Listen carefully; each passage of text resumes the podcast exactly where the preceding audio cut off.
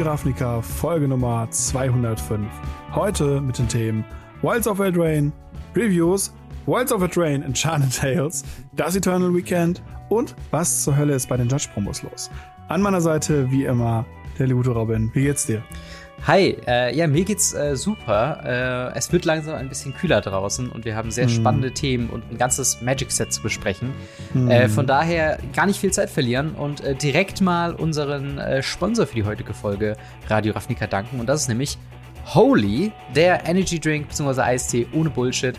Ähm, mit dem Code RAFNICA10 bzw. RAFNICA5 und unserem Link weareholy.com slash Radio Ravnica könnt ihr beim Kauf eures erfrischenden Holy Getränks, egal ob Eistee oder Energy Drink, äh, 10% sparen bzw. 5 Euro, wenn ihr Neukunde seid. Äh, dementsprechend schaut mal rein, ob das was für euch sein könnte und äh, ja, genießt die fabelhaften Sorten. Ich weiß gar nicht, was hast du für eine Geschmackssorte äh, gerade dabei?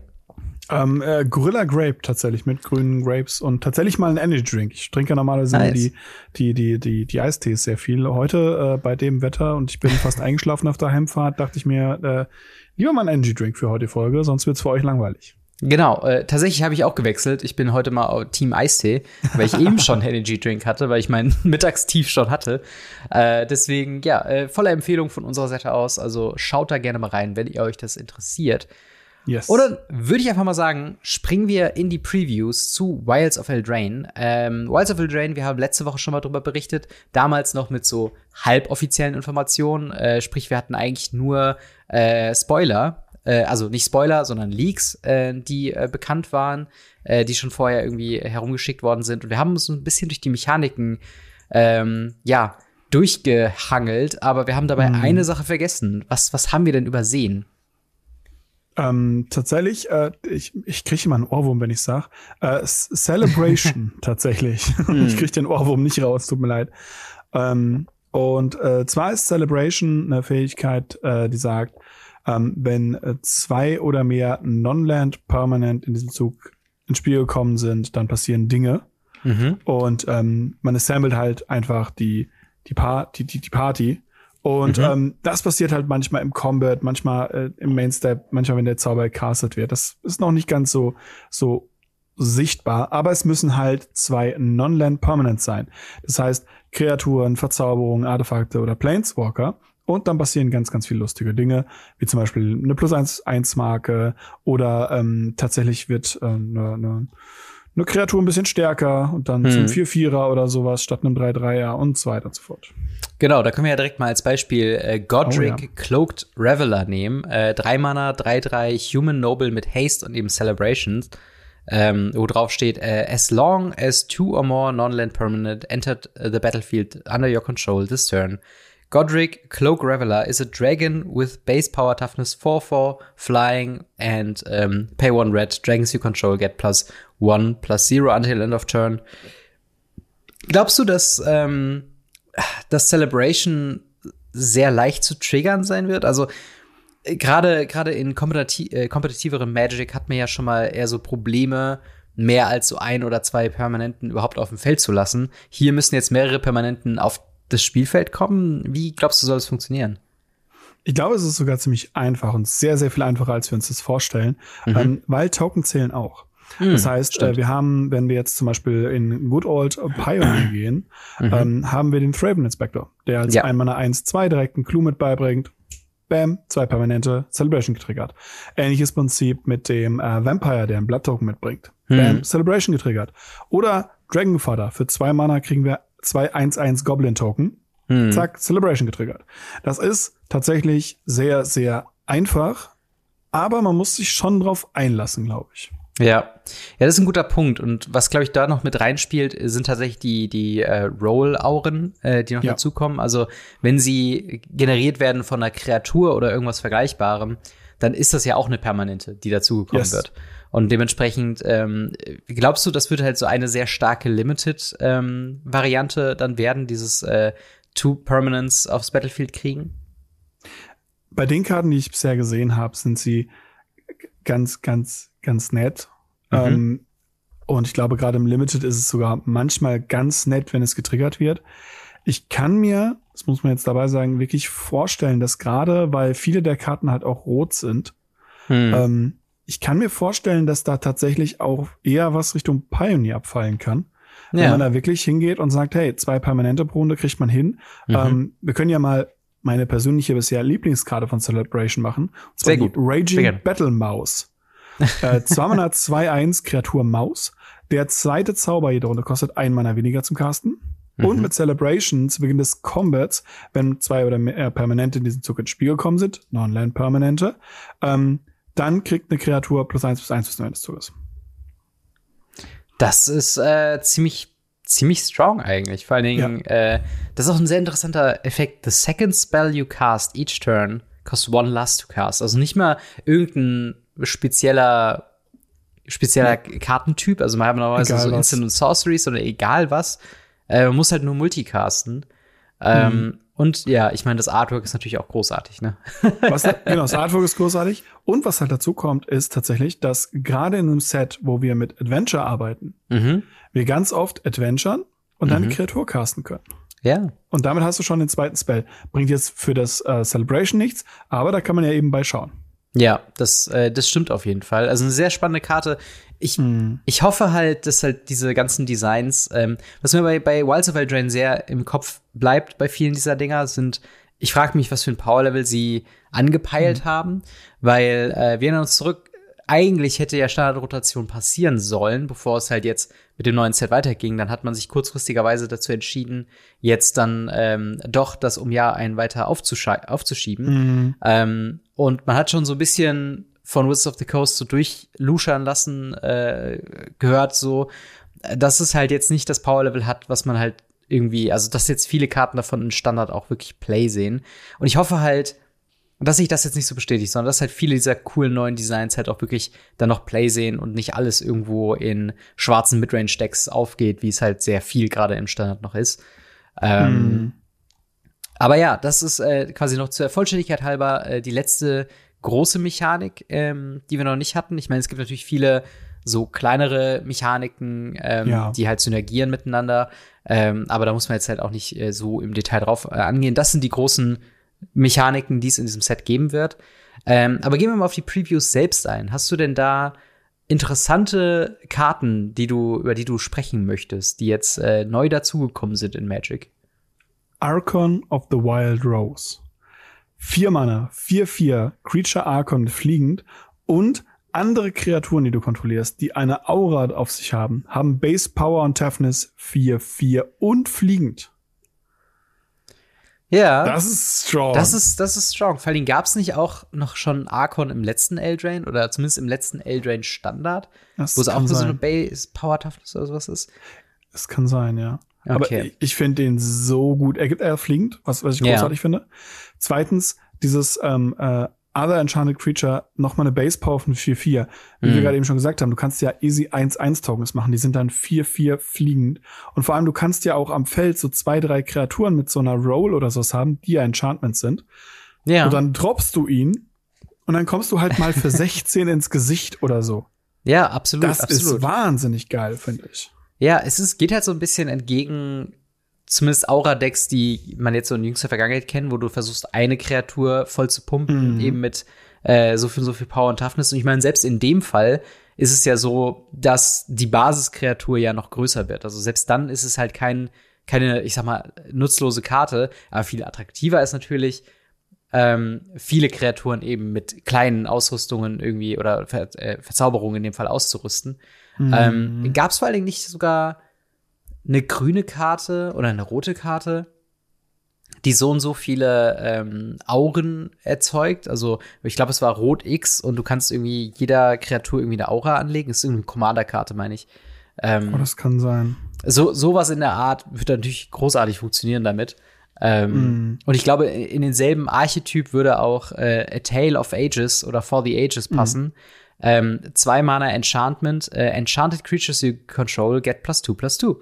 Also hier wieder so ein bisschen, oh, was ja. wir bei Kamigawa hatten mit dem Modified Creature, haben wir jetzt hier Enchanted Creature als ein sehr wichtiger Typ ähm, und ist so ein bisschen wie ähm, Flowering of the White Tree aus dem Herr der Ringe Set, wo man auch so ein bisschen mhm. sagt, okay, so für zwei Mana ein Lord Effect ist gut, für zwei Mana ein Lord Effect, der plus zwei plus zwei geht, ist noch besser. Ähm, oh, ja. Glaubst du, dass auch A Tale for the Ages potenziell Play sehen könnte? Kommt darauf an, wie man das Deck designt. Ich kann mir schon vorstellen, dass das Deck ziemlich gut designt werden kann. Gerade wenn man dann halt hingeht und die Karten noch so ein bisschen beschützen kann. Mhm. Ähm, und wir hatten ja auch eine, eine Zeitweise schon so eine Art von Spellslinger-Decks, wo du Enchantments drauf geworfen hast, auch schon mal mhm. im Standard. Ähm, dementsprechend kann ich mir das schon vorstellen, dass da was sieht. Die Karte speziell, glaube ich, ist eher so ein Commander-Fokus so ein bisschen, mhm. ähm, weil ja also die, die, die normalen Effekte, die plus eins plus eins oder plus zwei plus zwei geben oder so, allen Kreaturen sind halt nicht mehr so strong wie früher, sondern man muss halt so was machen wie, wie gesagt, Base Power auf 4-4 setzen, was halt auch oftmals ist, und noch einen Effekt geben. Wenn ja. die jetzt noch irgendwie fliegend geben würde, Erstschlag oder sonst was, dann könnte ich das tatsächlich sehen. Hm. Ja, ja, das stimmt wahrscheinlich. Also, ja. es ist natürlich irgendwie cool, diese Synergie zu haben. Auf der anderen Seite gebe ich dir schon recht, dass es auch, das kann halt auch ein Backlash irgendwie sein. Ähm, hm. was, was ist da noch eine andere Karte, die dir so in den, in den Sinn äh, gekommen ist, wo äh, darum könnte man mal ein bisschen was basteln? Sir Ginger the Mealender. Zwei Mana, 3-1, Legendary Artifact Kreatur, Food Knight. Ja. Er hat Trampel, Hexproof und Eile, solange der Gegner einen Planeswalk kontrolliert, wovon mhm. es ja nicht so viele gibt immer wenn ein Artefakt unter der Kontrolle, unter, meine, unser, äh, unter unserer Kontrolle in den Friedhof gelegt wird, legen wir eine plus 1 1 Marke auf Sir Ginger und Scrying 1. Und wir zweimal tappen können, opfern, um so viel Leben zu bekommen, wie der Power hatte. Für mich, was diese Karte so stark hervorhebt, ist, sie ist nicht once per turn, was wir in letzter Zeit sehr, sehr häufig hatten im Magic-Universum. Mhm. Und wenn ich mir jetzt überlege, wir gehen jetzt hin und haben da einen ähm, Arcbound Revenger, wo man Artefakte opfern kann, um eine Plus, äh, um eine Plus 1 Marke auf ihn zu legen. Mhm. Wäre das so gut, weil man einfach hingehen kann und kann dann zwei Plus 1 Marken verlegen. Und dann kann man halt auch noch hingehen und kann sagen, hey, wir haben hier noch einen, äh, wie heißt das Gute? Ähm, den Osoliten zum Beispiel. Ja. Und, und dann, dann kann ich das sogar als Powerhouse sehen. Absolut. Ich finde vor allen Dingen, es gibt keine Karte in dem Set und in Magic, glaube ich, allgemein, die stärker sagt, ich hasse Planeswalker als diese ja. Karte. Also allein dieses Trample, Hexproof und Haste, sie kostet zwei Mana, ist 3-1. Also das ist schon, Geil. ich würde fast sagen, überkorrigiert, oder? also, ja, mega. Ich großartig. Es ist, es ist großartig, es ist auf jeden Fall spaßig. Gäbe es problematische Planeswalker, wo du die potenziell als so eine Silver Bullet Antwort sehen könntest? Aktuell sehr schwierig. Ich meine, selbst Minskumpu ist schneller und ähm, ja. Gine Lily ist, glaube ich, ganz nett. Also ja. gerade in, in, in Pioneer oder so, wo sie ja drauf und runter noch gespielt wird, im Standard ja auch. Hm. Ist, glaube ich, nicht so bad. Wie sieht's, wie sähe es aus in, in Modern mit Ren Six? Mhm, ja, auch möglich. Das Problem ist, dass genau andersrum Ren Six halt auch ihn abschießt. Dementsprechend ist es schwierig und Modern hat halt Bowmaster und Bowmaster ja. antwortet ihn leider viel, viel zu gut.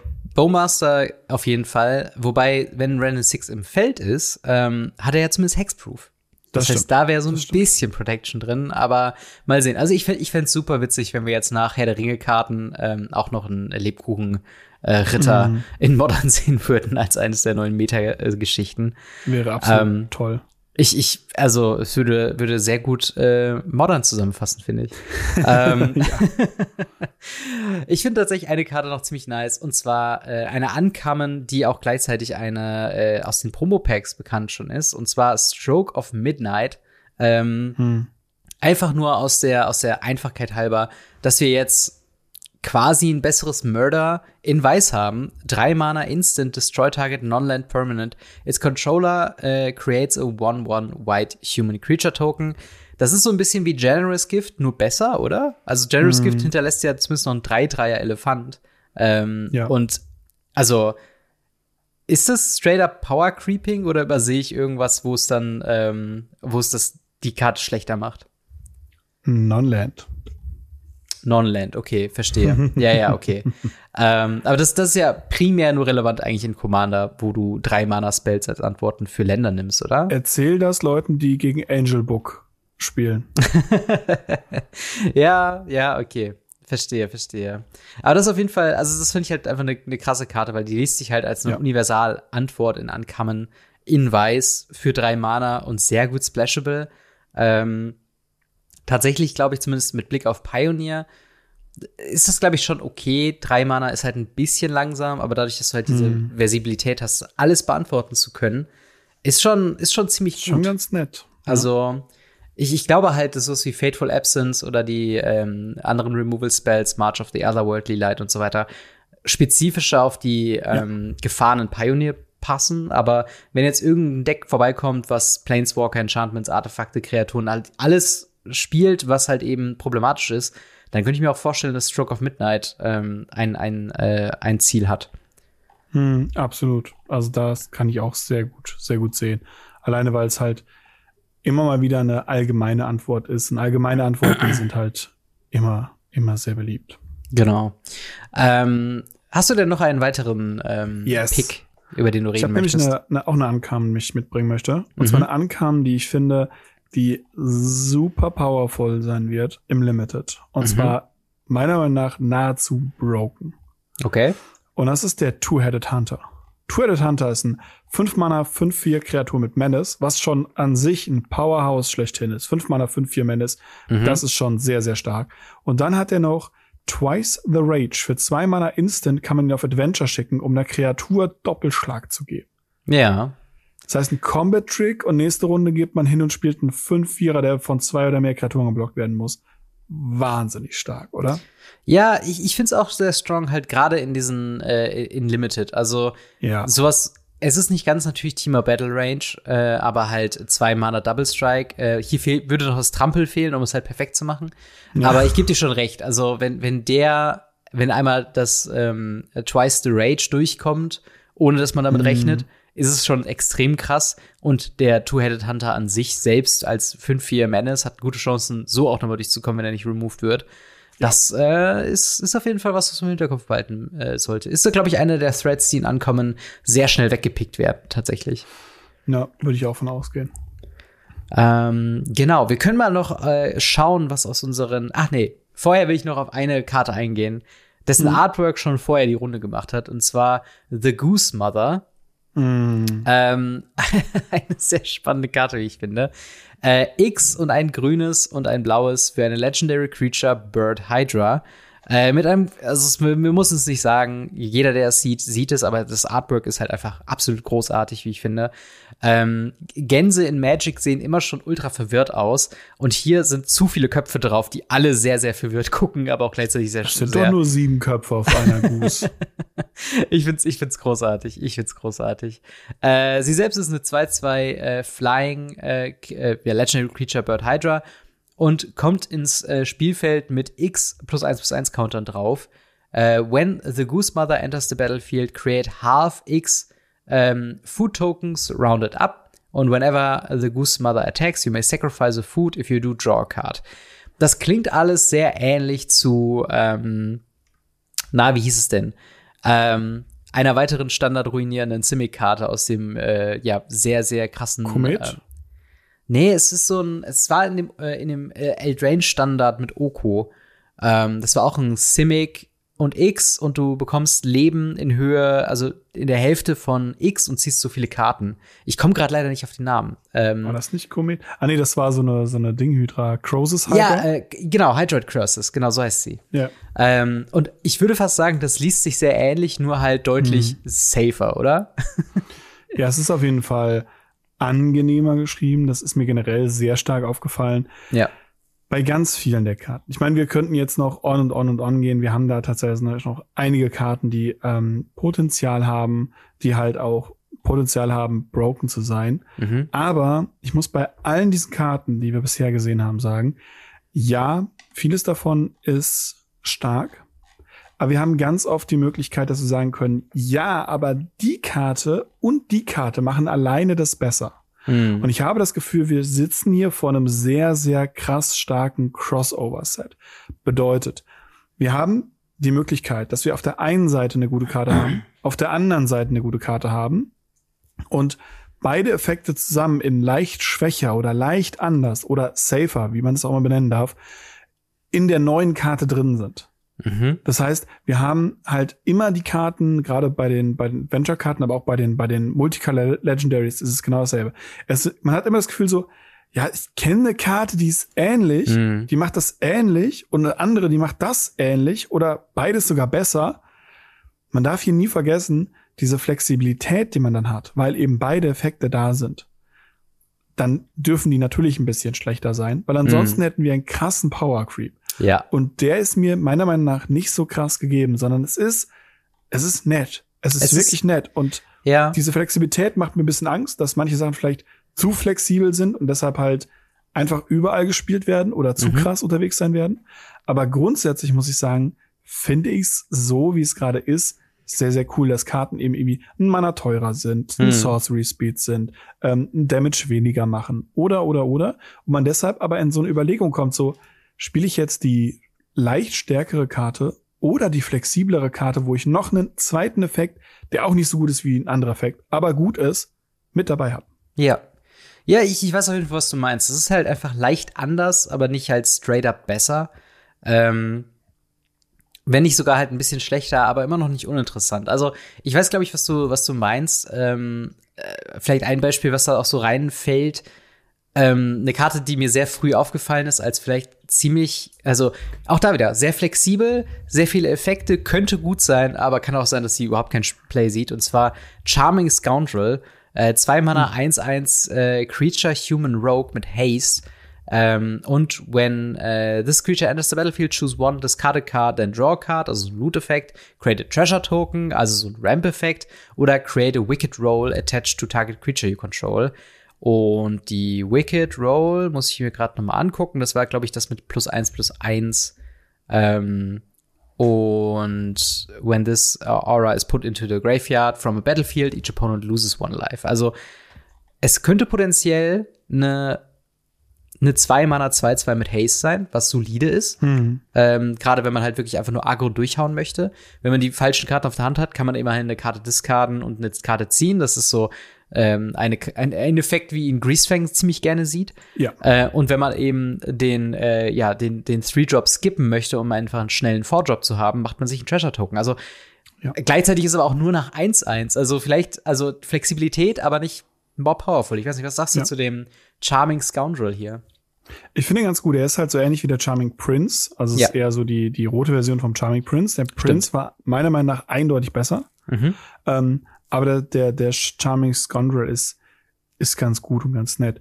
Ähm, wo es mir halt sehr stark aufgefallen ist, ist bei der Karte Scalding Viper, beziehungsweise mhm. Steam Clean. Die Effekte dürften dir beide sehr bekannt vorkommen, weil sie werden rauf und runter in sehr vielen Formaten gespielt. Wir haben auf der einen Seite einen 2-Mana 2-1er, der äh, Elemental Snake ist und sagt, immer wenn er dann einen Zauber mit Mana-Kosten von drei oder weniger spielt, fügt er einem Schaden zu. Mhm. Das heißt, wir haben hier einen Eidolon of the Great Reveal ja. für nur den Gegner, dafür nur 2-1.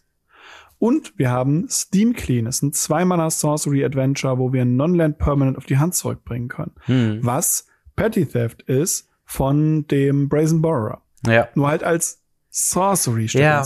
Und das ist halt, sie, sie nehmen diese beiden Karten, klatschen sie zusammen, beide haben irgendwo einen leicht schlechteren Effekt, mhm. aber dadurch, dass es so flexibel ist, ist es vielleicht gerade für Rot-Blau zum Beispiel vielleicht interessant, jetzt beides zu haben.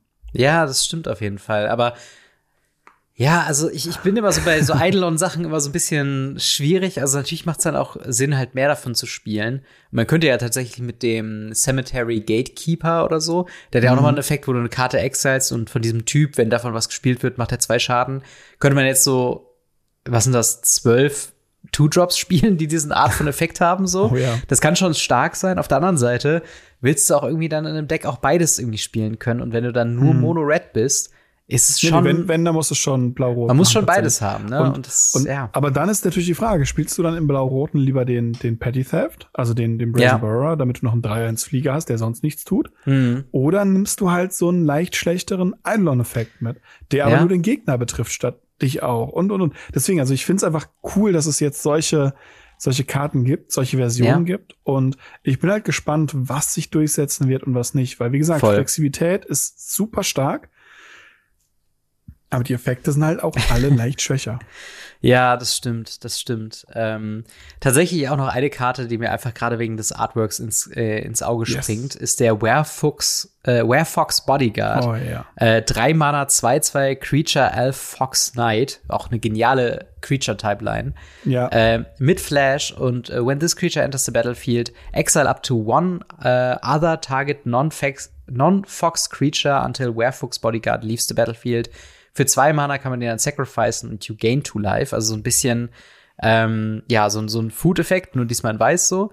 Mhm. Ähm, ich finde den, der, der hat so natürlich ein bisschen was von den Skyclave Apparition, natürlich sehr viel weniger versibel, weil es kann nur Kreaturen treffen und sogar nur nicht Fox-Kreaturen. Also da muss man aufpassen, dass man nicht aus Versehen einen Fox targeten möchte. Ähm, aber ich finde den halt cool vom Artwork. Ich finde den die, die Typeline Knight finde ich auch immer interessant, halt einfach für so mhm. Tribal-Gedöns. Ähm, aber glaubst du, dass Werefox Bodyguard ein Home außerhalb von Standard und Limited sehen kann? Also ich finde es erstmal witzig, dass er ein Elf ist. Elf Fuchs ja. finde ich schon mal gut. Ähm, dazu glaube ich, dass äh, unser Mod äh, Ridiculous Fox sich unendlich über diese oh, Karte ja. freuen wird. Oh ja, das stimmt, das stimmt. äh, und wir haben ja noch ein paar andere Füchse tatsächlich bei uns auf dem Discord-Server. Den ja. könnt ihr übrigens auch joinen. Äh, auf jeden Fall. Ähm, Werbung, Werbung. Und äh, ja, ansonsten von der Karte, sie hatten richtig cooles Artwork. Ich finde auch der, also ähm, dem, die Möglichkeit, was sie aktuell gemacht haben mit den Extended Arts ja. in diesem Set. Finde ich großartig. Weil normalerweise heißt Extended Arts, sie machen den Border länger mhm. und croppen dann einfach nur das Bild rein. Hier ist es so, dass es tatsächlich einfach mehr vom Artwork zeigt und das sieht richtig, richtig cool aus. Und deswegen da finde ich den Extended Art richtig cool. Das Artwork ist cool. Ja. Die Karte ist ganz nett. Ja, ähm, leider ja, sie ist halt leider nur ganz nett, muss man ja, sagen. Das ist halt leider das Problem. Es gibt tatsächlich einen recht ähnlichen Effekt in Kaltheim, ja. äh, der auch, glaube ich, eine Non-God-Creature exiled äh, mit Flash. Mhm. Äh, die hat aber immer noch First Strike, das heißt, man kann sie also als Combat-Trick verwenden, aber auch die wird nicht gespielt, zumindest in Pioneer nicht. Weil halt, wenn man diesen Effekt sucht, ist halt Skyclave Apparition einfach besser. besser ähm, ja. Und das ist halt leider so ein bisschen das Problem. Ähm, wir, wir können mal noch ganz kurz einchecken mit unseren beiden Ex-Planeswalkern, die in diesem Set drin sind. Ähm, und mhm. wir können die, glaube ich, zusammenschmeißen, weil die recht ähnliche Effekte haben. Einmal haben wir äh, Rowan, Zion of War, drei Mana, ein generisches, ein rotes, ein äh, schwarzes für einen 4-2 Legendary Creature Human Wizard mit Menace. Und man kann ihn tappen, oder sie. Uh, spells you cast this turn that are black and or red cost X last to cast where X is the amount of life you lost this turn, activate only as a sorcery. Und im selben Boot sitzt Will Zion of Peace, 3 Mana, 2-4, also ein bisschen geflippt von den Werten her, mit Vigilance und äh, Tap, äh, kannst du ihn tappen, um Spells you cast this turn that are white and or blue cost X last to cast, where X is the amount of life you gained this turn, activate only as a sorcery. Also bei dem einen zahlt man äh, quasi mit Leben, um seine Spells zu vergünstigen. Bei dem anderen äh, zahlt man auch mit Leben, aber mit dem, was man dazu bekommen hat. Hm. Alles nur Sorcery Speed. Mit Will kann man zumindest ja. argumentieren, man kann, könnte mit ihm angreifen und dann ihn noch Main Phase 2 tappen, um seine Sachen günstiger zu machen. Was, was hältst du von den beiden Ex-Planeswalker, nachdem sie den Spark verloren haben? Ähm, ist das, ist das was, was spielenswert ist oder ist das nur eine nette Spielerei? Also ich glaube tatsächlich, dass Will der Schwächere von beiden ist, mhm. ähm, weil er keinen Lifelink hat. Dementsprechend mhm. ist es halt, ja. er kann zwar angreifen, ja, er kann angreifen für zwei und danach tappen, mhm. ähm, aber auch er kann nur wie Sorcery Speed tappen, was einfach dann das irrelevant macht, mit ihm anzugreifen und vielleicht noch zwei Damage durchzudrücken sozusagen, weil er hat kein, wie gesagt, keinen Lifelink und kann damit halt nicht die Spells günstiger machen. Ja. Auf der anderen Seite haben wir eben eine meiner Meinung nach sehr aggressive Dame, die nicht angreifen kann, hm. weil wenn sie angreift mit ihren vier Damage, dann kann man sie nicht mehr tappen. Ja. Sie ist aber leichter zu triggern. Also da kann man halt auch hingehen und kann sagen, hey, äh, ich, äh, keine Ahnung, tappe meine Hidezuge, verliere die Hälfte meiner Leben, äh, benutze, tappe sie und dann, äh, ja, kosten äh, alle meine Karten zehn Mana weniger oder so. Und, und das ist ja. halt krass. Da ja. kann man wirklich krasse Sachen mitmachen. Ja, das stimmt. Ich, ich kann da auch nicht um den Fakt herum herum, was du eben meintest, ist halt, es sind halt, also im, im Fall von Will ist es halt eine Non-Combo, weil er keinen Lifelink hat und man kann halt nicht mhm. mit ihm selber direkt was machen. Man muss andere Support-Pieces haben. Mit Rowan ist es auch irgendwo nur Nombro, weil mit ihr kann man zwar Schaden machen, aber muss die halt tappen, um den Effekt zu aktivieren. Also Hm. es ist, es fühlt sich so ein bisschen an wie Design-Fails fast schon. Also Ja.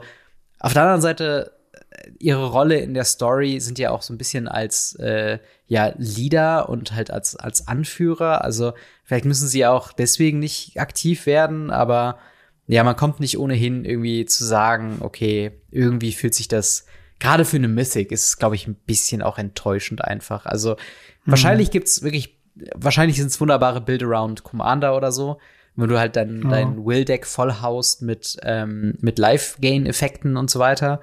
Und dann kannst du halt wirklich krasse Sachen machen, aber ja, ich, ich stimme dir zu, da fehlt ein bisschen, da fehlt ein bisschen die, die Synergie auf der Kreatur selbst, damit man das wirklich angehen Ja. kann.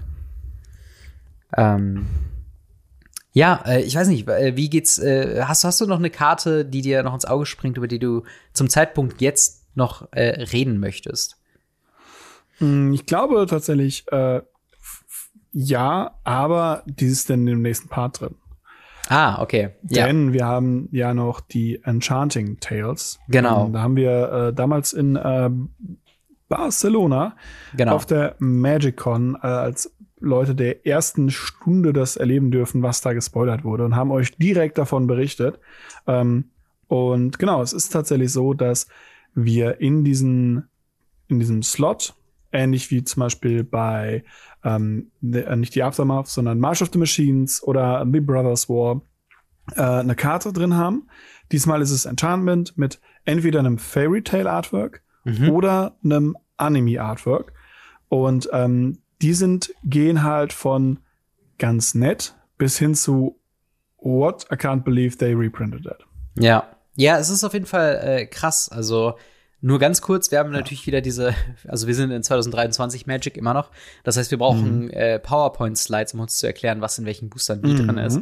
Ähm, und es ist tatsächlich so, dass diese äh, Anime äh, Enchanted äh, Artworks, weil wir das auch teilweise gefragt bekommen äh, worden sind äh, online, die sind in jeder Art von Booster drin. Also die können ähm, in manchen Packs im Draft Booster, in manchen Packs in Set Boostern und manchen Packs in Collector Booster drin sein. Ähm, die Enchanting Tales allgemein, die sind äh, einmal in jedem Pack äh, jeweils einmal vorhanden, beziehungsweise im Collector Booster sind drei bis vier von diesen Enchanting Tales drin. Teilweise voll, teilweise non-voll. Es gibt einen Slot, wo nur eine Ankam in non-voll drin sein kann. Dann gibt es einen anderen Slot, wo es generell eine in voll sein kann. Und Ja. PowerPoint-Slides. genau. Äh, zudem gibt's noch Full Art Showcase Lands, äh, die in manchen Draft- und Set-Packs drin sind und eins auf jeden Fall in Foil im Collector Pack. Wir haben noch Extended Art exklusiv für Collector und Confetti Foil ähm, in manchen äh, Collector Boostern. Also wir haben wieder eine neue Foiling Art. Sie haben hier so eine 3D 3D Render. Ähm, also es, es sieht ein bisschen aus wie dieses Space Foiling von äh, Infinity, was wir nicht vor allzu langer Zeit haben. Wirkt wahrscheinlich in Person noch mal ganz anders. Ähm, ja, wa- was sagst du zu den zu den neuen Foil Treatments? Also sind wir immer noch im Experimentieren Stadium, wo wir sagen, okay, wie kann man noch coole Foilings auf Magic Karten machen? Oder glaubst du jetzt, wir haben es eigentlich schon herausgefunden mit dem Search Foil, weil das das Beste ist bisher?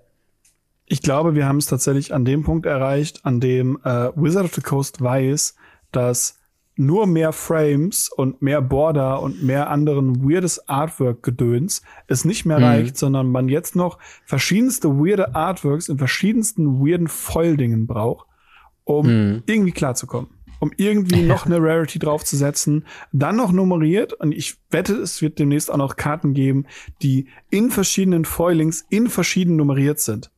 Das heißt, Ja. wir werden halt so äh, in, in Rainbow Foil 1 von 300, in Search Mhm. Foil 1 von 300 und in Parallel, keine Ahnung was, äh, Retro Foil von 1 von 300 haben, nur um das noch weiter ausschlachten zu können. Dementsprechend fi- finde ich Bullshit. Äh, eins von beiden hätte gereicht, aber gut. Ja, ich, ich finde es auch. Es ist, äh, es ist wieder ein bisschen viel. Ähm, tatsächlich, glaube ich, Mhm. wird es aber gar nicht so schaden, weil dadurch, dass es nur ein Collector-Booster drin sind, wird man wahrscheinlich so häufig gar nicht drüber stolpern. und ähm, ist wahrscheinlich ganz nett für die Leute, die sich das halt leisten möchten. Ähm, aber gehen wir doch mal auf die Enchantments selber ein. Wir haben ja wirklich eine ganze, ganze Menge schon bekommen. Ähm, was oh, ja. ist denn so, äh, was sind denn so deine Lieblingsversionen äh, ähm, von den Reprints, die wir da bekommen können? Ich liebe Sneak Attack. Mhm. Ich, ich liebe die Sneak Attack. Es ist, es ist so ein großartiges Bild. Ähm, also nicht die Sneak Attack ähm, im, im äh, Anime Artwork, sondern, ausnahmsweise mal, sondern die Sneak Attack im Fairy Tale Artwork, wo man einfach so drei Ritter sieht und hinten dran so ein riesen Golem mit so zwei Bäumen in der Hand. Es ist einfach ein geniales Bild. Und ja, die Sneak Attack selber im Anime Artwork mit den Anime-Damen ist wunderschön drauf. Okay, wenn man drauf steht, gar keine Frage. Es erinnert mich sehr, sehr stark aktuell an Yu-Gi-Oh! Ähm, hm. Aber dieses Sneak Attack in, in dem, mit, mit diesem, mit diesem Riesen, der sich versteckt, das ist doch großartig, oder? Ja, ich, ich finde es auch ziemlich schön. Es hat einen sehr simplen Stil, aber ich finde es halt auch großartig. Ja. Es erzählt halt so eine Geschichte, die man schon so sieht. Also ich glaube, eine ähnliche Sneak Attack-Version, also nicht äh, vom Stil her, aber von der Story her, gab es, glaube ich, bei dem Full Art von, war das Dominaria Remastered oder ja. wo war nochmal Sneak Attack zuletzt drin? Wo man, glaube ich. Ich glaube, im, ähm, Double, im Double Masters war es, glaube ich, drin. Wo es, glaube ich, so, so Goblins sind, die auch so, ähm, hm. so, so ganz schlecht sich. Nee, Quatsch. Oder hat sich ein Drache angeschlichen auf dem Goblin? Drache, Drache hat sich angeschlichen in so eine, so eine Orkhöhle oder was war das, meine ich. Ja, irgendwie, irgendwie sowas. Also, äh, da mhm. ist halt, ja, es ist halt immer, immer witzig, was für Stories man bei sowas halt echt erzählen kann. Ähm, und ja, ich meine, auch da, es ist ja schon echt so eine, so eine 17, 17 Euro Karte oder so, äh, wenn nicht sogar mhm. noch teurer. Ähm, und ich glaube, da auch jedes Reprint tut er echt gut. Ähm, tatsächlich, ja, weil die jetzt schon, schon stark gefallen ist, tatsächlich. Ja, okay. Weil die ist ja noch in Dominaria Remastered drin, deshalb eher so eine 5-Euro-Karte tatsächlich. Ja, okay, das ist ver verständlich. Ähm, ja. Tatsächlich eine Sache, die du jetzt eben angerissen hast, ist mit dem äh, Anime-Artworks. Eine, ein Feedback, was ich häufiger gelesen habe jetzt in letzter Zeit, gerade zu diesen, ähm, zu diesen Magic-Anime-Artworks, ist, dass die nicht so viel zu tun haben mit dem, was auf der Karte stattfindet. Also ja. äh, man kann es sehr krass, finde ich, sehen bei Smothering Tithe. Also es sind halt einfach zwei Anime-Girls ähm, auf was aussieht wie eine Hochzeit. Die eine weint halt so und die andere lacht halt und man kann so ein bisschen so ein Überlegenheits, haha, du musst mir was abgeben, irgendwie nachempfinden. Mhm. Aber hat schon nichts mit den klassischen Smothering-Ties zu tun, wo es immer um einen großen Goldbetrag geht oder jemand, der leidet aufgrund von, weil er Geld abgeben muss. Ich weiß nicht, würdest du, würdest du diese These unterschreiben, dass viele Anime-Artworks nicht so ganz äh, zu der Karte passen und eigentlich auswechselbar auch ist? Tatsächlich nicht. Tatsächlich gibt es mhm. ganz, ganz viele Karten, ähm, die meiner Meinung nach sogar teilweise im selben Artstil geprintet sind oder gemalt sind. Ähm, wenn wir zum Beispiel Repercussion nehmen. Repercussion mhm. hat in, in, im Anime-Artwork theoretisch dieselbe Story und dasselbe Bild mhm. wie im Fairy Tale Artwork. Einfach ein Typ, der einen Golem gehauen hat und sich die Hand gebrochen hat. Und ja. ähm, dementsprechend, da sind ein paar Sachen bei, wo man manchmal ein bisschen nachschauen muss. Ähm, Grave Pact, mhm. ähnliches Beispiel. Das ist einfach nur ein Dude auf einem Pferd, bis man sieht, was er in der Hand hat. Das ist eine Laterne. Und dann denkt man, ja, okay, ist eine Laterne ist eine Totenkopflaterne. Okay, wird spannender. Und dann siehst du, wie da tatsächlich dieser Schleier aus diesem, diesem Totenkopf rauskommt. Ja. Und das zeigt es halt ein bisschen an. Also ich kann verstehen, dass viele Leute dann halt sagen, zum Beispiel bei Sneak Attack, so, hey, ja. man sieht es nicht. Auf der anderen Seite muss ich sagen, Sneak Attack verbirgt unendlich, dass da eine Klinge drin ist. Hm. Da ist einfach ein Riesenschwert in diesem Feuer drin und man sieht es nicht. Deshalb, manchmal muss man so ein bisschen out of the box denken, habe ich das Gefühl. Und das muss man sowohl bei den, ähm, bei den Anime-Artworks wie auch bei den, ähm, bei den Fairy Tales. Entschuldigung. Ähm, ja, äh, ich stimme, ich stimme dir da ähm, teilweise zu. Ich meine, es gibt so ein paar Sachen, wie halt eben das Smothering Tithe, was so ein bisschen, was so ein bisschen komisch wirkt. Ähm, ich hatte halt auch noch das Sneak Attack eben im Blick, wo ich dachte, ah, okay, weiß jetzt nicht, inwiefern man da jetzt nicht einfach nur irgendwie so ein Anime-Boy mit reinnehmen wollte, um halt ein Anime-Artwork zu haben. Ähm, Soweit ich weiß, ist ja. es aber so, dass die tatsächlich relativ ähnliche Sachen bekommen haben zu zeichnen. Mhm. Ähm, siehst du zum Beispiel auch daran, es sind ja völlig unterschiedliche Künstler. Mhm. Und zum Beispiel die Karmic Justice. Karmic Justice, by the way, geiler Reprint, dass die Karte rausgebrannt äh, wurde, ist für jedes Commander-Deck, spielt mehr Karmic Justice, damit alle Leute aufhören, irgendwelchen Mist zu spielen. ähm, es sind drei Mana Enchantment, die sagt, wenn äh, eine Ability von einem Gegner oder ein Zauber eine Non-Creature Permanent von euch zerstört, darfst du irgendeine Permanentes von ihm zerstören. Auch Länder. Hm. Nutzt das. Ja. Ähm, aber es ist halt zweimal ein Dude, der da kniet, während über ihm eine Axt geschwungen wird, die ihm ja. gleich den Kopf abhaut. Und es, man sieht einfach, dass da ganz oft ein sehr ähnlicher Stil dahinter ist. Ich weiß nicht, ob die Leute sich das abgesprochen haben oder ob die Leute einfach geschaut haben, was es bisher so gab. Aber Karmic Justice sah bisher komplett anders aus. Hm. Karmic Justice war bisher einfach nur so, so, so ein, so ein, ich sag mal, so ein Kirchenglasfenster, das am Zerspringen ist. Was anderes war das bisher nicht.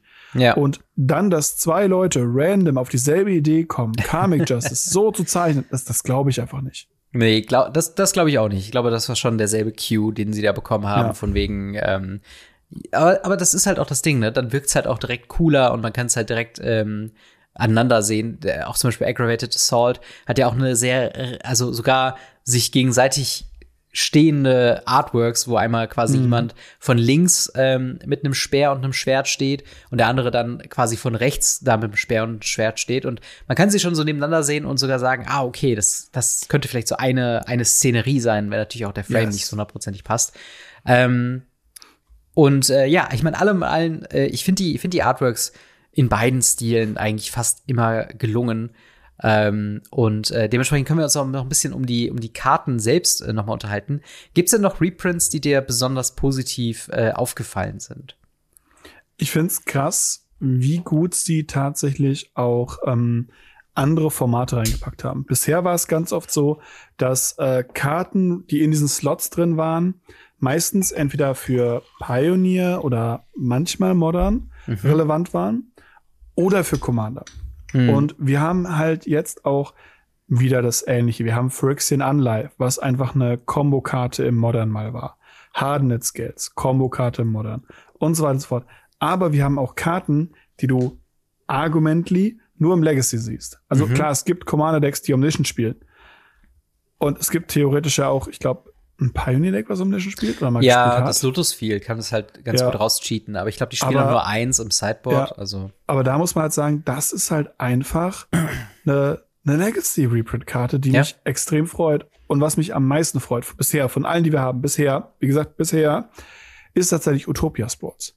Mhm. Utopia Sprawls ist ein ein grünes Mana, ein Enchantment, das sagt, wenn ein Spiel kommt, sucht man sich eine Farbe aus, man verzaubert einen Forest und wenn der Forest getappt wird, dann kriegt man noch ein Mana dieser Farbe oben drauf. Ja. Das ist einfach eine fünf bis sechs Euro Kammen. Ja, ja. Und sowas, finde ich, gehört da auf jeden Fall rein. Ich finde es so schade bis heute, dass sie sowas wie Snuff Out nicht in Strixhaven geprintet haben. Ja, das Sondern stimmt. davon sollten die ein bisschen was, was sagen, hey, das finde ich cool, das mache ich.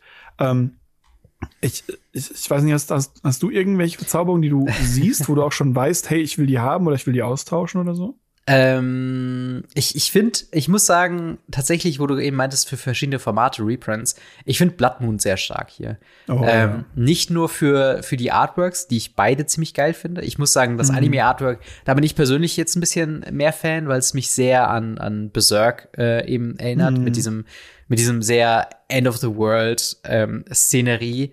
Ähm, und das finde ich halt ziemlich cool und ich glaube, das ist auch eine Karte, die man auch echt sehr, sehr gut hier drucken kann. Ähm, es gibt, ja, es gibt da so ein paar Sachen. Also, ich glaube, selbst in so dem, dem Ankommen-Bereich, also die Karten, die man am meisten ziehen wird, sind genug Karten dabei, die mir auch positiv äh, auffallen. Also sowas wie Garrock's Uprising. Ist halt eine Karte, die spiele ich im Commander. Die ist halt in grünen mhm. äh, Go Big äh, Kreaturen-Decks halt immer sehr gut zu sehen. Äh, Harden Scales hatte jetzt schon mal ein paar Reprints gehabt, aber ist trotzdem halt auch hier nochmal eine andere Version. Ich mag halt tatsächlich so ein bisschen also im, im, Artwork, hier ist eine Schlange, was mich sofort nach, nach ähm, äh, hier Wild, Windling, Wildling Constrictor Wildling, ja. ähm, irgendwie erinnert. Äh, also eine Schlange, die einen sehr ähnlichen Effekt hat. Ähm, und ja, ich, ich finde es fast schon krass, wie wenige Karten wirklich Trash sind. Also wir haben halt selbst so einen äh, ganz kleinen äh, Leyline-Cycle hier drin. Mit Leyline äh, des Überflusses, äh, Leyline of Lightning, Alle Sanctity. Leyline werden alle drin sein. Werden alle alle drin sein? Alle werden drin sein. Ah, cool. Das, äh, das ist ziemlich nice. Also gerade Layla genau. of the Void ist ja immer so ein ähm, mhm. ziemlich beliebte Sideboard-Karte, wenn Sachen ganz, ganz böse enden in manchen Formaten. Ähm, Aber auch sowas wie Landtags ist halt, ich weiß nicht, ob es über dieses ikonische Landtags-Artwork ähm, äh, von Magic irgendwas drüber hinausgeben wird, jemals. Aber ich würde mich mega freuen, mal einen Booster zu ziehen, weil es keine Karte ist, mhm. für die ich einziehe, Geld auszugeben, sondern ich denke mir so, ja. die würde ich maximal in Commander spielen und dann will ich sie auch irgendwie gezogen haben oder irgendwie ja. anders drüber stolpern oder sie mal günstig irgendwo schießen. Mhm. Ähm, und ja, so, so gibt es halt echt eine Menge. Rest in Pace, Grasp of Fate hier im Amkampf finde ich auch ja, super, super total. cool. Ist eine geile Commander-Karte. Selbst Dark to Large, was für mich immer noch eine der schwächeren äh, Karten ist, sag ich mal, mhm. wäre ich nicht ultra mad drüber, die zu ziehen, weil es ist immer noch eine Karte, die tatsächlich Play sieht. Genau. Ich habe in diesem ganzen Slot, das war ja meine Kritik ganz stark bei ähm, den, den Legendaries mhm. von ähm, Ding äh, und auch bei den Artefakten von Brothers War. Mhm. Ähm, ich habe bisher, man muss jetzt sagen, bisher, das habe ich ganz am Anfang auch mal gesagt bei, äh, bei Marsch der Maschinen, bisher keine Karte gefunden, wo ich nicht sage, die sieht irgendwo Play. Ja. Und das ist auf jeden Fall schon, schon ein guter Punkt. Also ich meine, ja. selbst dass du, was du eben meintest mit Utopia, Utopia Sprawl, ist halt auch eine Uncommon. Spreading Seas ist auch eine Uncommon. Und das sind zwei, oh ja. das sind halt zwei Karten, die sehen Constructed jetzt nicht mehr so viel Play. Spreading Seas wurde halt sehr von, von Tide Shaper ist es, glaube ich, in den wenigen Mehrfolg-Decks, hm. die es noch gibt, halt ersetzt, aber ist halt eine Karte, die ja, hat manchmal Play gesehen. Manchmal Control-Decks tatsächlich. Oder sowas, genau. Also die sehen halt sporadisch mal Play und äh, ich finde es halt, sie haben hier wirklich eine echt gute Auswahl getroffen, Stand heute. mhm. Jetzt ist es natürlich noch nicht, komm jetzt, ähm, keine Ahnung, äh, was, was wären so richtige Trash-Verzauberungen? Wahrscheinlich irgendwie sowas wie Circle of Loyalty, wobei das ist ein Artefakt. Ähm, halt so richtig ähm, miese Karten, die keiner spielt, aber dann würden sie halt wirklich auch krass diesen positiven Ersteindruck irgendwie verbessern. Also selbst was wie Curiosity macht halt auch schon irgendwie Sinn. Ähm, vielleicht Curious Obsession wäre ein bisschen cooler gewesen, aber mein ja, Gott. stimmt. Ähm, aber ja, das, das soweit erstmal zu den Enchantments, die wir bisher haben. Äh, was hat ihr zu dem Special-Slot in den Boostern? Freut ihr euch auf äh, mögliche Reprints von Blood Moon oder die ihr halt ziehen könnt? Oder, oder Doubling Season oder Parallel Lives oder Harden Scales oder ähm, allem möglichen? Oder befürchtet ihr, ihr zählt sowieso nur ein äh, Nightly Valor, wenn ihr euer Booster aufmacht? Schreibt uns sehr, sehr gerne in die Kommentare oder ins Discord. Und äh, damit würde ich sagen, ziehen wir doch mal weiter zu einer Event-Ankündigung, die wir äh, yes. überraschenderweise bekommen haben, ähm, worüber sich ja eigentlich äh, Legacy und vor allen Dingen auch Vintage-Freunde ähm, sehr, sehr drüber freuen dürfen. Was, was wurde denn angekündigt? Eternal Weekend. Yes. um es ganz kurz zu machen. Eternal Weekend wurde angekündigt. Ähm, unter anderem ähm, in der Ankündigung sind auch noch tatsächlich äh, Command-Fests drin. Ähm, in, in China, Oregon, Birmingham, England oder Orlando, Florida. Ähm, das, das Command Fest wurde noch mal im Oktober angekündigt. Ja. Ähm, und dann eben Eternal Weekend 2023. Das Riesenevent, ähm, was einfach immer, immer, immer beliebter wurde und immer beliebter ist ähm, wo einfach krasse Sachen rauskommen, wo jeder nochmal rauskommt und Vintage spielen kann und Legacy spielen kann und, und sonst was. Früher war es auch noch so ein Highlander-Event. Mhm. Und ja, da bin ich wirklich, wirklich drauf gespannt. Oh ja, vor allen Dingen, es gibt crazy Preise zu gewinnen. Also für die Vintage Championship sehe ich hier drei Black Loti. Aber es handelt sich hierbei um Artworks tatsächlich nur. Ähm, die sehen zwar aus wie eine Magic-Karte und man könnte sie wahrscheinlich so nehmen und auf eine Karte drucken, ähm, aber natürlich Reserved List geht nicht, blablabla. Ähm, aber drei das sehr schöne. Übergroße Karten. Genau, das sind übergroße Karten, die als Artwork gedacht sind zum Aufhängen für die jeweiligen Champions. Ähm, gemalt jeweils von, äh, Moment, wer ist das? Äh, Rauli, äh, Raul Vitali. Ähm, wir haben äh, Gerald äh, Threed und Scott M. Fisher drei sehr, sehr schöne äh, Depictions von dem Black Lotus. Ähm, für die Legacy haben wir tatsächlich Force of Will, Volcanic Island und Lightning Bolt äh, für jeweils die drei verschiedenen Bereiche Europa, Asien und äh, North America. Ähm, mhm. Wäre das, wär das was, was du dir potenziell irgendwo in die Wohnung hängen würdest, wenn du sie äh, gewinnen würdest? Absolut. Ganz ja. einfache Antwort. Absolut. Ja, absolut also ja. Die, das Artwork von Force of Phil finde ich jetzt nicht so schön. Ich werde lieber die Volcanic Island, wenn ich ehrlich bin. Ja. Aber Ja, ich, ich, ich weiß nicht. Ja, das, ähm, das, das sind immer so Momente, wo ich ein bisschen traurig werde, dass es nicht wirklich diese Preiskarten geben darf. Ähm, ja. Weil selbst wenn man sie Gold Border, Silver Border, Rainbow Colored, äh, wie auch immer man machen würde, also so, dass es nicht klar ist, dass es nicht für Turniere gedacht ist, das wären so geile Artworks zu sammeln. Und was auch für, für ein Prestige halt eine Karte zu haben, die man theoretisch Proxy-mäßig spielen könnte mit diesem Artwork, was es nur einmal gibt. Also da könnte der, der One Ring ja einpacken vom Preis her. Ähm, aber genau, das ist tatsächlich nicht alles. Wir haben noch äh, ein paar Promos. Äh, Top 8 Spieler von der Vintage Championship bekommen ein Mental Misstep in Old Border mit neuem Artwork. Und äh, Top 8 Spieler von dem Legacy Event kriegen Dragon, Dragon's Rage Channeler, auch mhm. in Old Border mit neuem Artwork. Was sagst du zu den beiden Promos? Äh, glaubst du, die sind gut getroffen für die verschiedenen Formate oder hättest du dir da lieber was anderes gewünscht? Sind ganz nett. Sie werden halt viel gespielt. Zumindest das Mental Mister wird relativ viel gespielt. Ähm, Dragon Rage Chandler ist halt ein Alltime Goodie, hat ein schönes Artwork. Kann man machen. Es, man hätte, man hätte, äh, man hätte es anders machen können. Man hätte andere Karten wählen können, hätte den Dragon Rage Chandler als große Karten, den Forceful als kleine Karte machen können. Und äh, ja, es sind halt beides theoretisch New Card und hier sind sie wieder ein Old Border und bla. Aber alles in allem, es, geht auf jeden Fall schlechter und äh, ich bin sehr, sehr froh, dass sie überhaupt irgendwas in der Richtung machen, dementsprechend. Genau. ist schon ganz gut. Und die Daten für diese Events äh, ist einmal der 17. bis der 19. November in Prag in, in Tschechien, dann äh, der 25. bis 26. in Aichi in Japan ähm, und dann am 8. bis 10. Dezember in Pittsburgh, Pennsylvania. Ähm, wie sieht's aus? Wird man dich da äh, bei äh, in Prag denn sehen, äh, bei dem, bei dem Legacy-Event? Ähm, Wäre das denn was, was dich interessieren würde, hinzugehen? Ähm, ja, würde es. Sehr, sehr gut, sehr, sehr stark sogar. Ich weiß nur nicht, ähm, ob ich mir das leisten kann, ehrlich gesagt. Dementsprechend mhm. schaue ich noch, was, was machbar ist.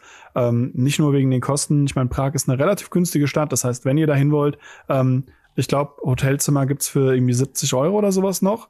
Äh, relativ nah bei der Location und äh, hinfliegen kann man theoretisch von Köln, glaube ich, für 40 Euro. Also mhm. es ist nicht teuer. Ähm, aber wir kommen frisch aus Barcelona, ähm, ja. zwei Wochen Urlaub dort, ähm, plus Kosten für noch mal eine Woche, mindestens zwei Wochen Urlaub dann noch mal nehmen, äh, plus die Kosten, das kann ich allein leider, glaube ich, nicht tragen. Ja. Ich versuche mein Bestes, ähm, alles Mögliche an, an Leuten zu akquirieren, um vielleicht irgendwie dahin zu kommen, um äh, für euch ein Video dafür zu machen.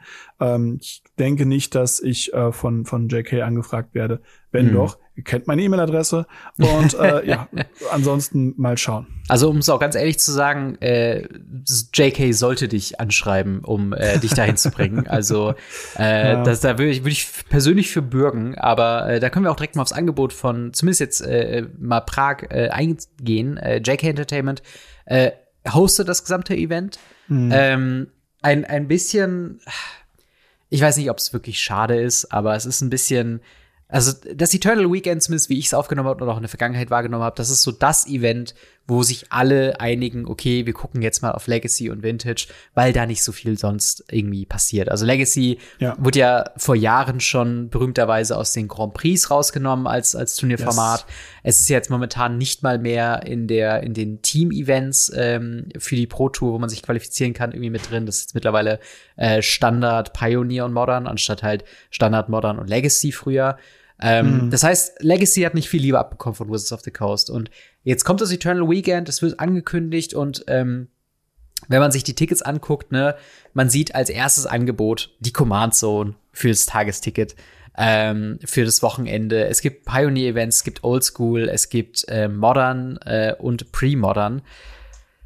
Wie, wie, wie ist dein Gefühl? Wird es so ein bisschen verwässert und, und macht man sich daraus so ein bisschen äh, Magic Con oder Command Fest 2.0? Hättest du dir gewünscht, man würde es klassisch einfach für Legacy und Vintage äh, lassen oder glaubst du so ein bisschen, okay, ähm, das, das, ähm, das zieht die Leute nicht mehr so nach äh, zu den Events? Ich glaube, das zieht die Leute zu den Events. Ich glaube, Legacy ist aktuell so stark wie noch seit die letzten zehn Jahre nicht mehr. Mhm. Zumindest ist das mein Gefühl. Zumindest sehe ich das durch sowas wie die ELM Qualifiers, generell die, die äh, European Legacy Masters, durch die Four Seasons Turniere.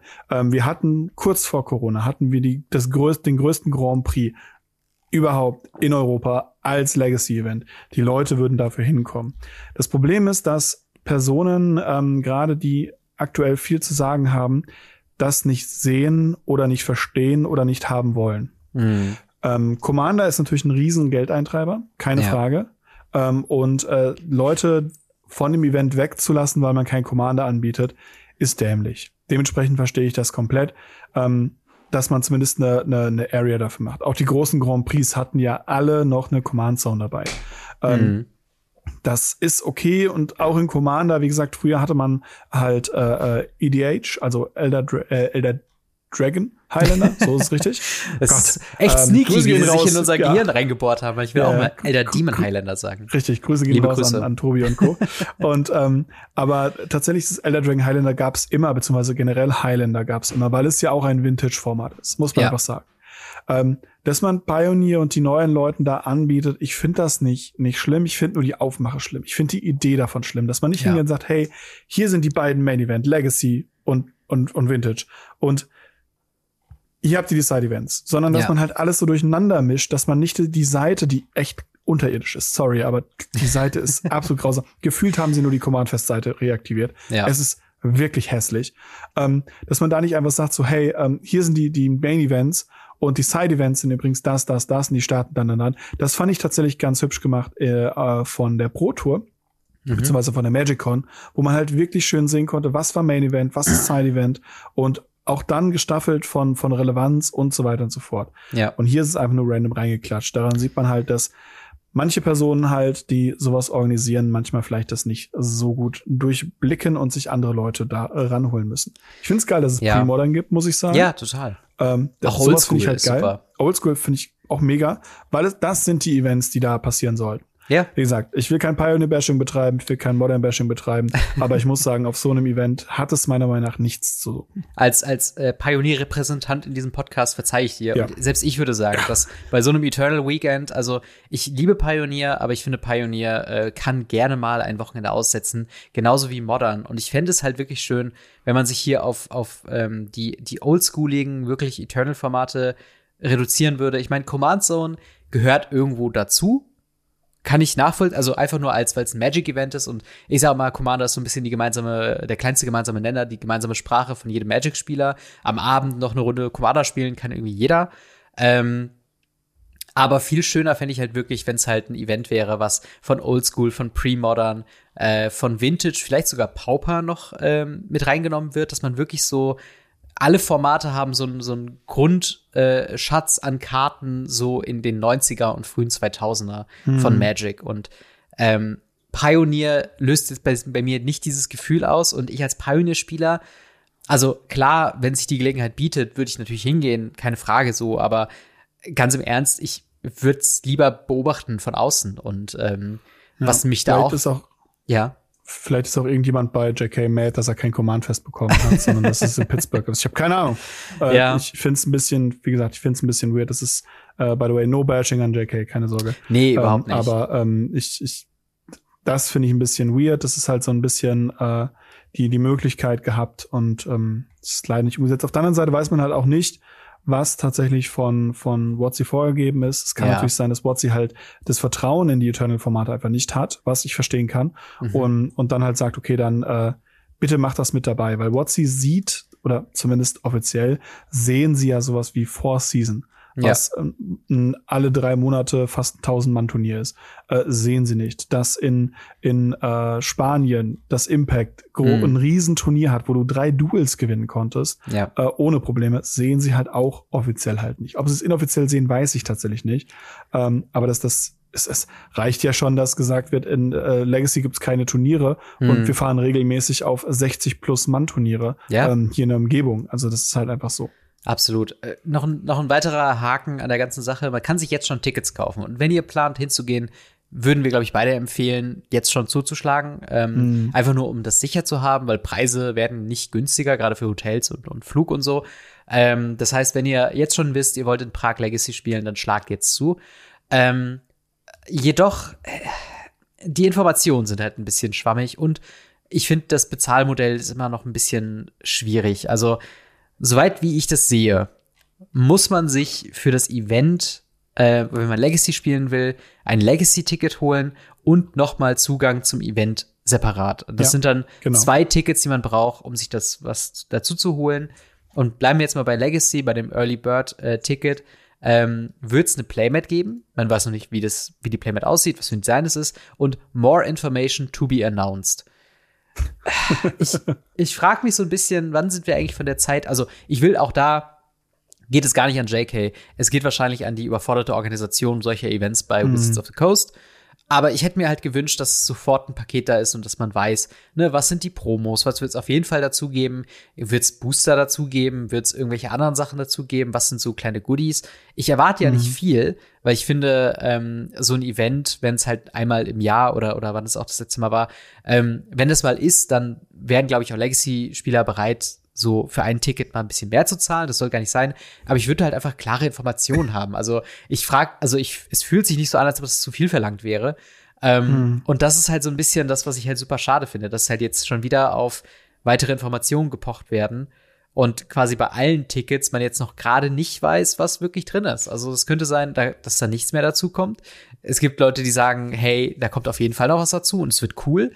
Und weiß nicht, also sind wir, sind wir weit weg von der Zeit, wo man noch klar wusste, was man kauft, bevor man ein Ticket für ein Event kauft?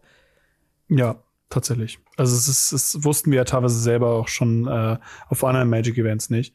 Ja. Äh, und das macht es tatsächlich auch sehr, sehr schwierig. Und dann wundert mich halt, dass äh, wundern die Leute sich dann halt, dass sich so wenig Leute früh anmelden.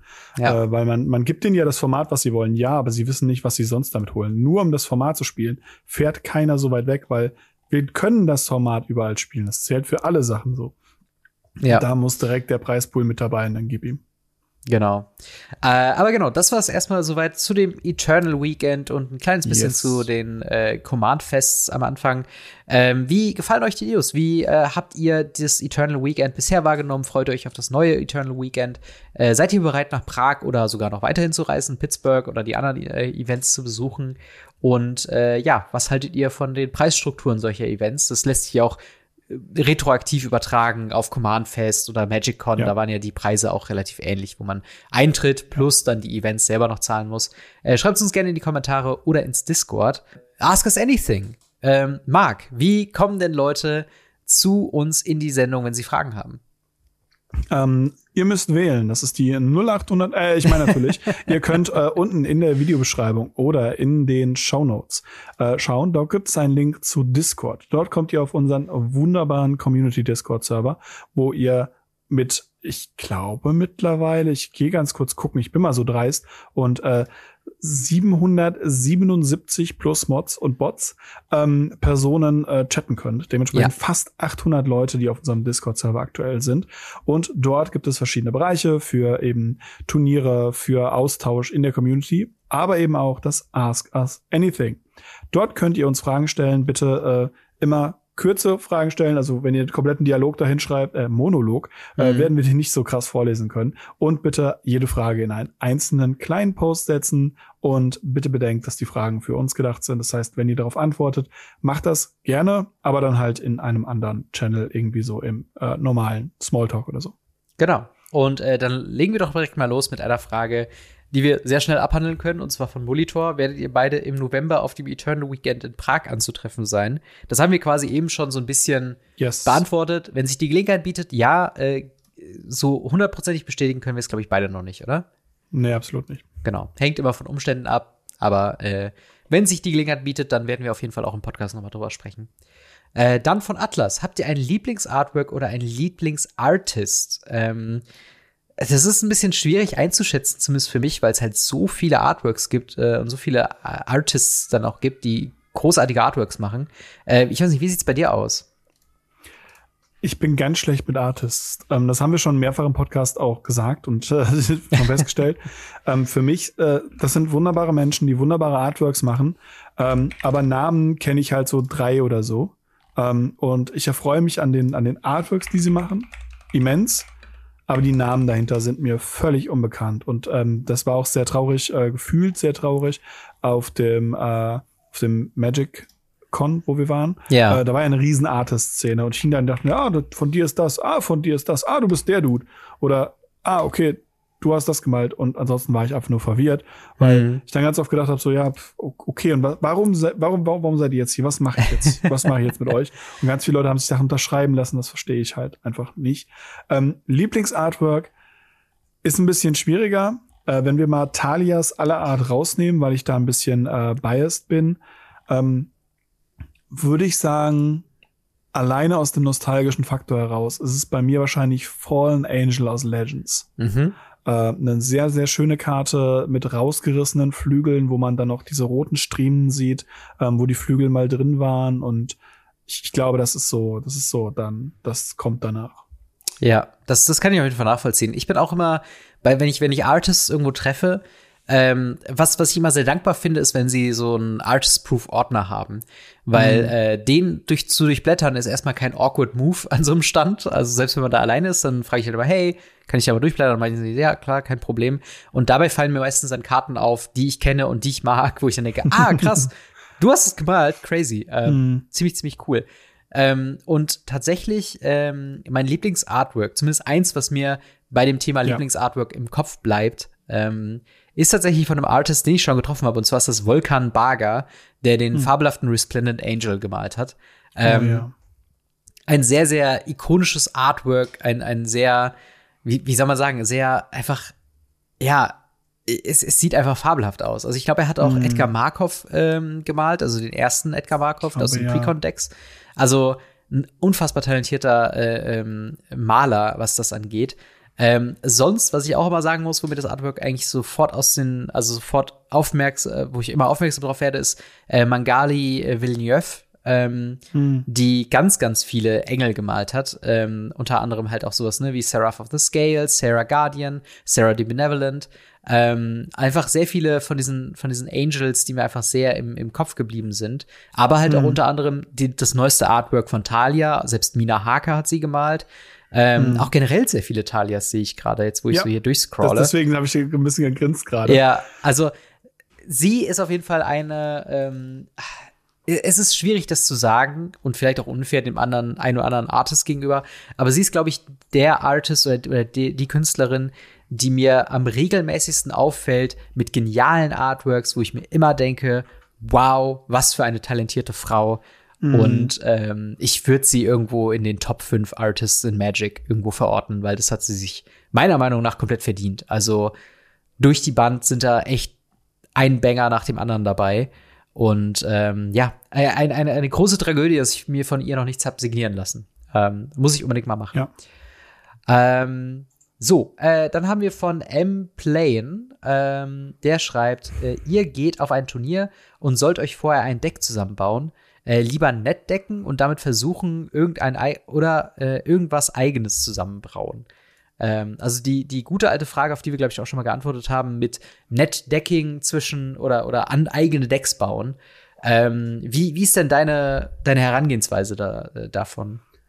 Im Normalfall gehe ich hin und äh, nehme einen Net-Deck als Basis mhm. und passe es nochmal an. Weil nur weil es für eine andere Person im Internet äh, gut gelaufen ist, heißt es nicht, dass es für mich gut läuft. Ich bringe da ja. einmal mein, mein gutes Beispiel mit dem True Believer. Ist eine 2-Mana-2-2-Kreatur, die dir Hexproof oder Shroud gibt. Ich glaube, es ist Shroud.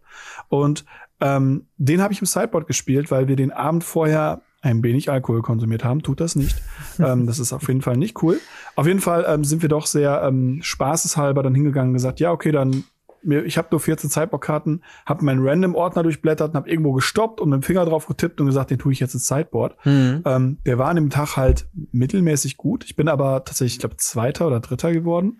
Und äh, ich glaube, zwei Tage später habe ich dann in dem Discord-Server von Devon Texas eine Riesendiskussion darüber gesehen, wie doch dieser komische Dude, der einen True Believer im Sideboard hat, die komplette Meta gebreakt hat, weil das war halt zu Zeiten von äh, Schwarz, wo ganz viel im Tutura gespielt wurde. Ja. Yeah. Und der war einfach nicht gut. Und ich habe den einfach nur ein bisschen betrunken diese Karte ausgewählt und gesagt, das ist meine 15. Karte. Und alle so, oh geil, und dann sahst du in den nächsten Wochen haufenweise Karten, haufenweise Decks, die den im Sideboard hatten von DevText. Und ich dachte so, mm, also ja, Netdecken ist cool, aber passt es an euch selber an. Passt ja. es an euren Spielstil an. Und dann ist es eine Mischung aus Zusammenbrauen und Netdecken. Und das ist das Wichtige daran.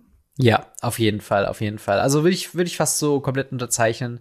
Ähm, ich ich finde, also ich finde halt eigene Braus zu probieren ist immer sehr wertvoll, selbst wenn das Learning mhm. äh, oder selbst wenn das Deck am Ende nicht gut ist.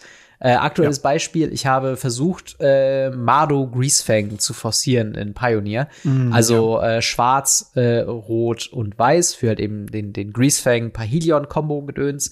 Meine Idee dahinter, also es war nicht meine Idee, muss ich sagen, es ist auch eine Liste, die ich online gefunden habe. Äh, aber gerade mit so, ja, C, D-Tier Decklisten ist es halt so, dass vielleicht mal alle paar Monate irgendjemand damit irgendwo online hingeht und auch was reißt und dann hast du halt eine Liste, äh, Liste A, die komplett anders funktioniert wie Liste B, aber beide sind Mardu Greasefang. Mhm. Und da fand ich es halt spannend, mir die wenigen Listen, die es gibt, anzuschauen, die so Freitag für Freitag im FNM zu testen und dann zu merken, was mir am meisten gefällt. Also, bestes Beispiel, ähm, in dem Deck hat man Rotting Regisaur gespielt, ein 3-Mana 7-6er, der dich äh, zu Beginn deiner Upkeep eine Karte abwerfen lässt, was halt in dem Greasefang-Deck, okay. oh nein, ich muss, äh, muss hier mein Pahelion abwerfen. Ähm, was, was sich großartig angefühlt hat, wenn es funktioniert hat, aber ich habe gemerkt, dass er trotzdem zu clunky ist und dass man halt das Problem hat, dass man äh, ja nicht genug Karten zieht, um äh, den Regisaur zu befüllen. Uh, und mhm. hab den dann irgendwann rausgekattet. Und irgendwann habe ich gemerkt, Madu Greasefang allgemein kein gutes Deck. Ich probiere es mal mit Upside Greasefang. Und das ist jetzt mein neues Projekt. Also, wo ich jetzt auch einfach mhm, die okay. generischste Net-Deck-Liste finde, ähm, die es da gibt. Und äh, genau, äh, probiert mich da jetzt noch ein bisschen was äh, dran zu begeben. Ähm, äh, okay, vielleicht ganz zum Schluss als letztes ähm, noch eine Frage von yes. irgendwas Langes. Äh, einfach nur Dynasty Warriors Universes Beyond. D ähm, ähm, ist bei mir ist bei mir schwierig tatsächlich, weil ich mit Dynasty Warriors nicht so viel zu tu äh, tun habe. Dementsprechend äh, wäre äh, mir egal, wäre okay. Ja. Keine Ahnung. Ich, ich würde sagen ja. Also gerne, okay. äh, wenn man wenn man jetzt nach Innistrad remastert und ähm, und, und, und äh, Ravnica Remastered, jetzt Portal 3 Kingdoms Remastered macht, dann kann man auch ein Universes ähm, Beyond mit Dynasty Warriors Charakteren machen. Hätte ich Bock. Ja. Äh, von daher, okay. vielen, vielen Dank für eure Fragen an dieser Stelle. Wenn ihr yes. Fragen habt, äh, die wir an dieser Stelle im Podcast beantworten sollen, dann kommt in den Discord und stellt uns diese Frage. Äh, tauscht euch auch mit wunderbaren äh, Leuten aus, mit verschiedenen Ligen, mit verschiedenen Events und vielen, vielen weiterem Spaß. Wenn ihr uns supporten wollt, gebt uns bitte jeweils gerne ein YouTube-Abo, ein Like und fünf Sterne auf Spotify oder eurem Podcatcher of Choice. Wir beide sind auf Twitter und ins, äh, sind auf Twitter und Instagram.